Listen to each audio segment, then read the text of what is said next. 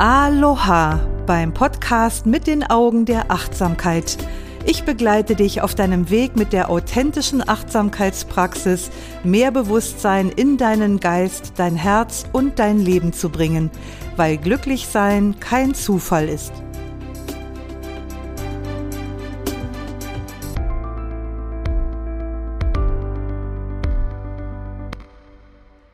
Kennst du das auch?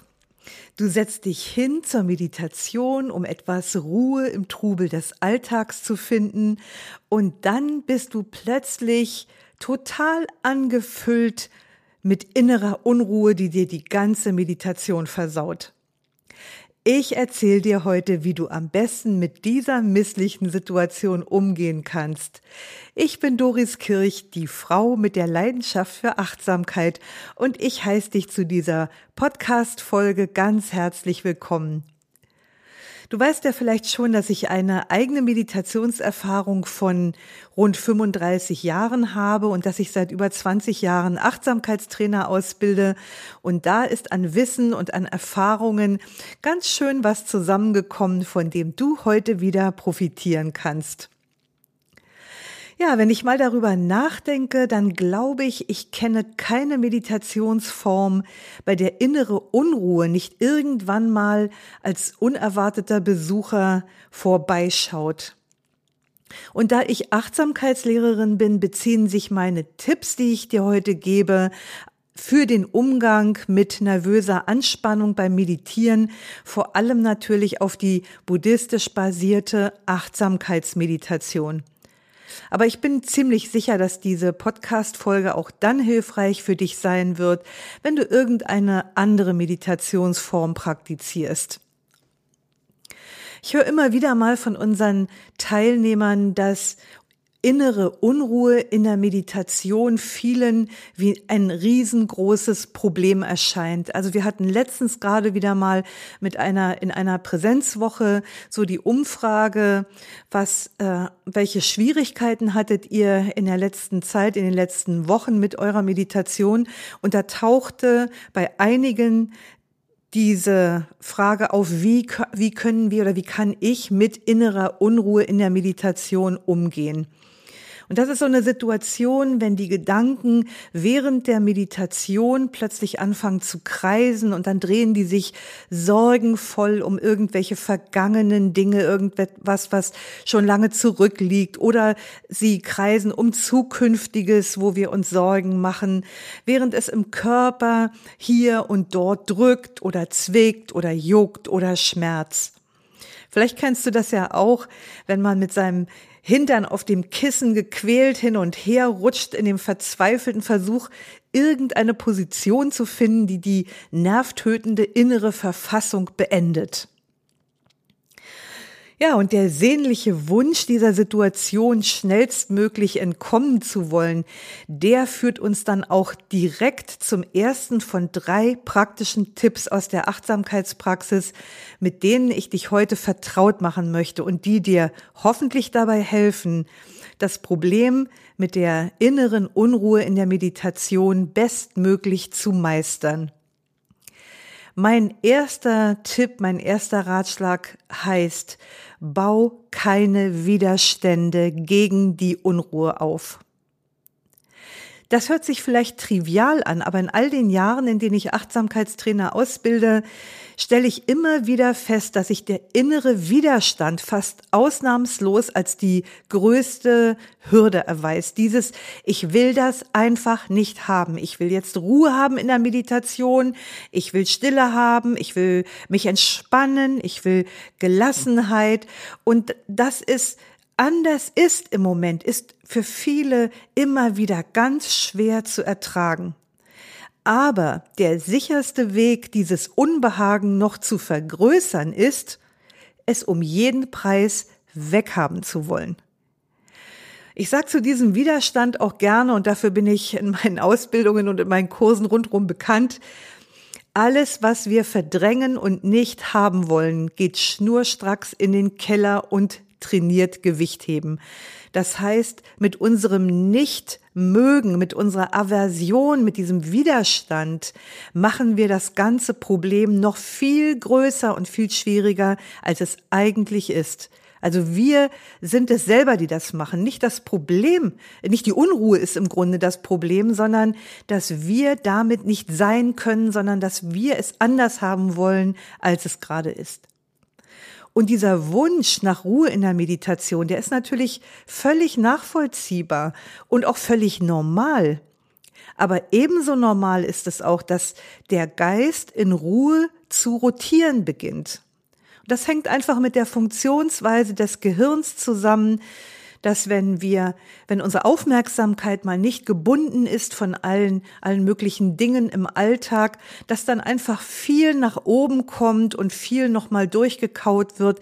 Und das ist ein völlig normaler und natürlicher Vorgang. Und das ist gut, wenn wir diese Haltung dazu einnehmen können, dass das ein ganz normaler Vorgang ist. Also keine große Sache. Das heißt, statt Widerstände gegen die Unruhe aufzubauen, ist es viel besser und viel hilfreicher, sich in Akzeptanz zu üben. Wahrscheinlich weißt du das schon. Ich sehe das jedenfalls bei meinen Absolventen oder Kursteilnehmern häufig. Die wissen das. Die kennen das mit der Akzeptanz, das haben sie gleich von Anfang an gelernt, dass sie dem Status quo keinen Widerstand entgegensetzen sollten. Aber dennoch zeigt die Praxis, dass genau das in der Achtsamkeitsmeditation dann passiert. Also alleine das Wissen darum scheint nicht zu reichen. Und deshalb sehe ich es auch als eine der vornehmsten Aufgaben meiner Tätigkeit als Achtsamkeitslehrerin, dass ich einfach immer wieder an diese schlichte Tatsache erinnere, den Dingen keinen unnötigen Widerstand entgegenzusetzen. Akzeptanz ist eine der sogenannten Haltungen der Achtsamkeit oder Haltungen der Achtsamkeitspraxis, die das Fundament der Achtsamkeitspraxis bilden. Und die Akzeptanz, die lädt uns dazu ein, den geistigen Zustand wahrzunehmen, wie er ist. Also im Falle des Unruhigseins anzuerkennen, ja, das gerade Unruhe. Ich kann gerade Unruhe wahrnehmen. Ich kann Unruhe in meinem Geist wahrnehmen. Ich kann Unruhe in meinem Körper wahrnehmen. Ja, so ist das gerade. Und das heißt nicht, dass wir nichts dagegen unternehmen sollten. Aber der erste Schritt ist leidenschaftslos anzuerkennen, dass du dich gerade von innerer Unruhe gepiesackt fühlst. Und du wirst merken, dass diese Akzeptanz für sich genommen schon mal eine gewisse beachtenswerte Entspannung mit sich bringt. Also zumindest vergrößert sie die Ruhelosigkeit nicht unnötig. Um es also nochmal auf den Punkt zu bringen, wenn du innere Erregung wahrnimmst, dann achte mal auf folgende Punkte. Mach die Unruhe nicht zu deinem Feind. Also kämpfe nicht gegen sie an. Mach sie nicht größer als sie ist, also gib ihr nicht mehr Bedeutung. Mach dich nicht zu ihrem Opfer. Oh Gott, ich arme Person, ich leide so sehr unter dieser Unruhe. Das ist die falsche innere Haltung zu dem Geschehen. Laufe aber auch nicht vor der inneren Unruhe davon und sie vor allem in der Unruhe des Geistes eine gewisse Normalität. Also so eine innere Wurstigkeit, wie man in Bayern wohl sagen würde, zu sagen, ja, so ist es jetzt gerade, ist doch normal, dass auch Unruhe auftaucht in der Meditation. Also auch ich zum Beispiel mit sehr viel Übung und sehr viel Praxis in der Meditation ich kenne das auch sehr gut mit der inneren Unruhe, taucht immer wieder mal auf. Und je nachdem, wie mein Tag war oder wie die Nacht war oder wie die Umstände gerade sind, in denen ich stecke, ist die Unruhe mal mehr, mal weniger. Mal ist sie völlig weg, manchmal auch phasenweise. Es taucht sie überhaupt nicht auf und manchmal ist sie unglaublich stark. Also das ist durchaus nicht so, dass jemand, der sehr geübt ist in Meditation, diese Zustände nicht mehr hat. Sie sind einfach Teil der Achtsamkeitspraxis. So, das ist also der erste Tipp. Mein zweiter Tipp für dich ist, mach die Ruhelosigkeit selbst zum Meditationsobjekt. Mach die Ru Ruhelosigkeit selbst zum Meditationsobjekt. Erregtheit und auch Nervosität sind überhaupt keine Seltenheit in der Achtsamkeitsmeditation. Sogar der Buddha hat damit seine Erfahrung gemacht und er hat die Ruhelosigkeit als eins der fünf Hindernisse benannt, die Praktizierenden während der Meditation widerfahren können. Und in der Achtsamkeitsmeditation spielt der Umgang mit diesen fünf Hindernissen, auch fünf Hemmnisse genannt, eine ganz, ganz wichtige Rolle. Übrigens findest du in meinem Achtsamkeitsblog einen interessanten Beitrag zu den fünf Hemmnissen und ich habe mal den Link zu diesem Beitrag in die Show Notes gepackt. Also wenn dich das interessiert, kannst du das dort auch nochmal nachlesen. Und im Umgang mit diesen fünf äh, Hemmnissen ist eine sehr hilfreiche Umgehensweise, die Störung selbst zum Meditationsobjekt zu machen. Statt uns also an inneren Widerständen abzuarbeiten, gehen wir völlig unvoreingenommen und mit einer fast wissenschaftlichen Neugierde an die Unruhe heran und wir untersuchen sie wie ein Objekt unter dem Mikroskop. Ist doch ein nettes Bild dafür, oder? Also zum Beispiel könntest du erforschen, welche Eigenschaften kannst du in der Unruhe entdecken. Wie beeinflusst die Unruhe gerade deinen Geist? Und wo macht sie sich im Körper bemerkbar? Vielleicht kannst du auch feststellen, welche Gedanken diese Unruhe begleiten. Sorgen um Zukünftiges oder um Vergangenes? Und was geschieht, wenn du das Licht des achtsamen Gewahrseins auf den unruhigen Geist richtest, ohne einzugreifen? Was passiert in diesem Moment? Das kannst du ganz toll untersuchen. Du kannst auch untersuchen, wie ist die Intensität dieser Unruhe? Ist es nur eine leichte Unruhe oder ist es eine starke Unruhe? Und bleibt sie immer gleich oder verändert sie sich? Und was geschieht in dem Moment, indem du akzeptierst, dass Unruhe da ist. Also ein ganz weites Feld, dieses Phänomen der Unruhe zu untersuchen und das, diese Untersuchung ist es, was achtsam sein oder Achtsamkeitspraxis bedeutet. Du lernst wahrzunehmen, was geschieht, während es geschieht und welche Auswirkungen es auf dich hat. Und du wirst merken, dass diese achtsame Haltung des Beobachters, die du dabei einnimmst, ebenfalls zur Entspannung der Lage beiträgt. Und der Grund dafür ist, dass du nicht mehr emotional mit dem Geschehen identifiziert bist. In der psychologischen Fachsprache nennen wir das Disidentifikation. Also Tipp 2, mach die Ruhelosigkeit selbst zum Meditationsobjekt. Und dann kommen wir noch zum dritten Tipp. Zähme den unruhigen Geist mit Hilfe des achtsamen Atmens. Ja, schon wieder mal der Atem, der immer wieder eine zentrale Rolle spielt in der Meditation. Ich glaube nahezu in jeder Form von Meditation. Der kann an so vielen Stellen hilfreich sein und auch hier, wenn wir gucken, wie können wir die innere Unruhe meistern. Wenn ein Geist oder was heißt ein Geist, wenn dein Geist sehr umtriebig ist, dann begegnest du ihm am besten mit Sammlung. Also mit Konzentration, mit Fokussierung. Und dazu gibt man dem Geist die Möglichkeit, sich auf etwas Bestimmtes zu fokussieren, statt sich eben in sorgenvollen Gedanken über die Vergangenheit oder die Zukunft zu verlieren. Und ein hervorragendes Meditationsobjekt zur Sammlung, wenn nicht überhaupt das hervorragendste Meditationsobjekt überhaupt dafür. Das ist die Ausrichtung auf den Atem. Ich kann mich noch gut dran erinnern, als ich vor ungefähr 35 Jahren mit der Zen-Meditation, mit dem Sazen begonnen habe. Da habe ich auch die Anweisung bekommen, meine Atemzüge von eins bis zehn zu zählen und dann immer wieder von vorne zu beginnen.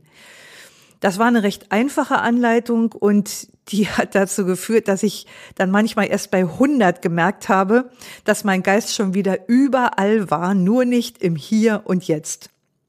Und damit dir das nicht auch so geht, schlage ich dir jetzt eine trickreiche alternative Zählweise vor. Also du atmest ein und aus und zählst eins. Einatmen, ausatmen, eins. Und dann atmest du wieder ein, wieder aus und zählst zwei. Und das setzt du fort bis zehn. Und anschließend zählst du dann auf die gleiche Weise rückwärts. Dann beginnst du diesen ganzen Zyklus von vorne, aber diesmal zählst du nur bis neun. Und dann eben auch entsprechend wieder zurück. Und beim darauffolgenden Zyklus zählst du nur bis acht und auch dann wieder rückwärts. Das heißt, ich habe bei mir damals gemerkt, dass sich so ein innerer Rhythmus wie so ein Singsang eingestellt hat. Also ich konnte schon direkt in diesem Rhythmus von eins bis zehn immer hin und her wiegen und habe gemerkt, wie das ähm, anfing, so sich automatisch abzuspulen. Und als ich dann später mit anderen Alternativen, also mit dieser hier zum Beispiel, experimentiert habe, habe ich gemerkt, das hält meinen Geist sehr viel wacher, dass ich immer überlegen muss, muss ich jetzt nur bis neun oder bis acht zählen? Also wenn du das mal ausprobierst, wirst du merken, du bist sehr viel frischer und aufmerksamer bei der Sache. Ja, also ich bin dann runtergegangen bis fünf. Das kannst du auch machen, dass du bis fünf zählst und dann auch wieder rückwärts auf eins und dann fängst du wieder an und weitest das aus bis zehn. Und wenn du das mal machst, dann wirst du bemerken, dass die Beobachtung des ruhiger werdenden Atemrhythmus sich beruhigend auf den Geist und auch auf den Körper auswirken. Also wirklich eine sehr feine Sache, damit zu arbeiten, um den Geist so ein bisschen in der Spur zu halten, sozusagen. Und lass mich dir noch ein paar ergänzende Hinweise dazu äh, geben, die ich auch als sehr hilfreich empfinde. Es ist wichtig, dass du dein achtsames Gewahrsein äh, fokussiert in der Meditation hältst und gleich die ersten Anzeichen von Zerstreutheit erkennst und wahrnimmst. Denn im Anfangsstadium ist es noch sehr viel leichter, der Unruhe beizukommen, als wenn sie dich erstmal vollständig ergriffen hat. Also dann setzen sich da auch physiologische Prozesse in Gang, wo es sehr viel schwerer ist, ähm, der ganzen Sache Herr zu werden. Also es ist wirklich gut, sehr wach und sehr präsent in der Meditation zu sein, um eben beim ersten Auftauchen von innerer Ruhe, Unruhe, ähm, damit sein zu können und damit umgehen zu können. Und ein anderer Hinweis kann ich auch immer nur wieder sagen, ähm, entwickle eine entspannte innere Haltung zu dem Geschehen. Also das geht nicht darum, das, was in der Meditation nicht so läuft, wie du es dir vorstellst, sozusagen zu katastrophieren. Oh mein Gott, na, da ist innere Unruhe ganz furchtbar. Sei dir wirklich bewusst, dass das normal ist und dass dir die innere Unruhe die Möglichkeit gibt, deine Achtsamkeitspraxis zu schulen, indem du immer geschickter im Umgang mit der inneren Unruhe wirst.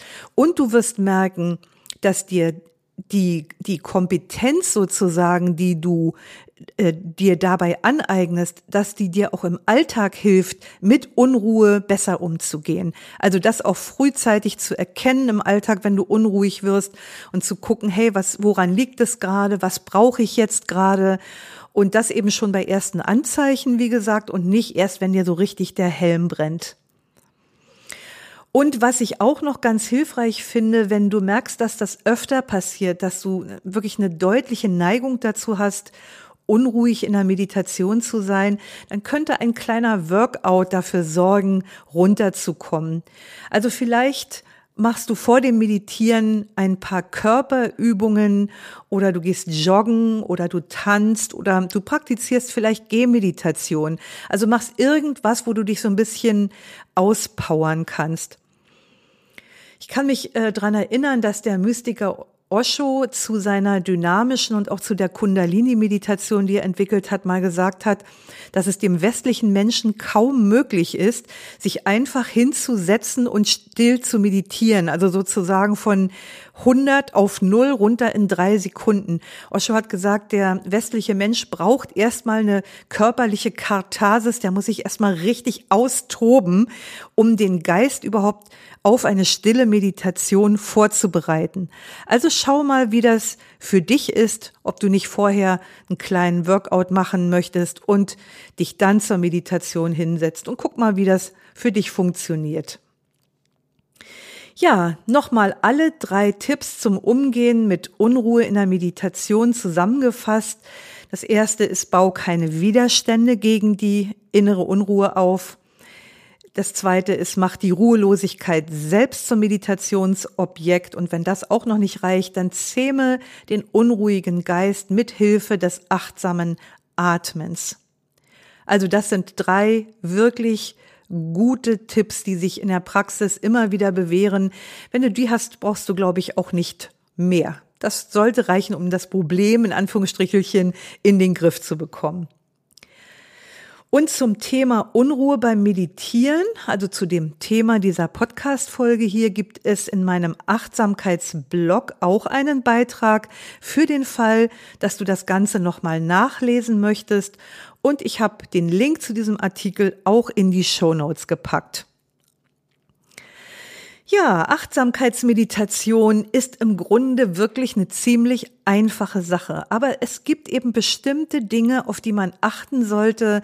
Und die Funktionsweise unseres Geistes, unseres Gehirns und überhaupt unserer ganzen Physiologie wirft uns da immer wieder mal so ein bisschen Knüppel zwischen die Beine.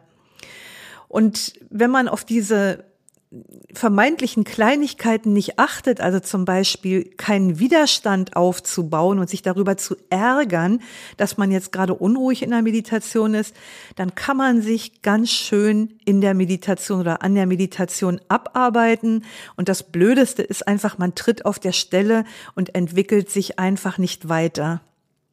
Und deshalb ist es schön, wenn es Fachleute wie mich gibt, die Freude daran haben, ihr Wissen mit anderen zu teilen und immer wieder daran zu erinnern, was gelungene Meditation bedeutet und wie man sich die Meditation leichter und effektiver gestalten kann.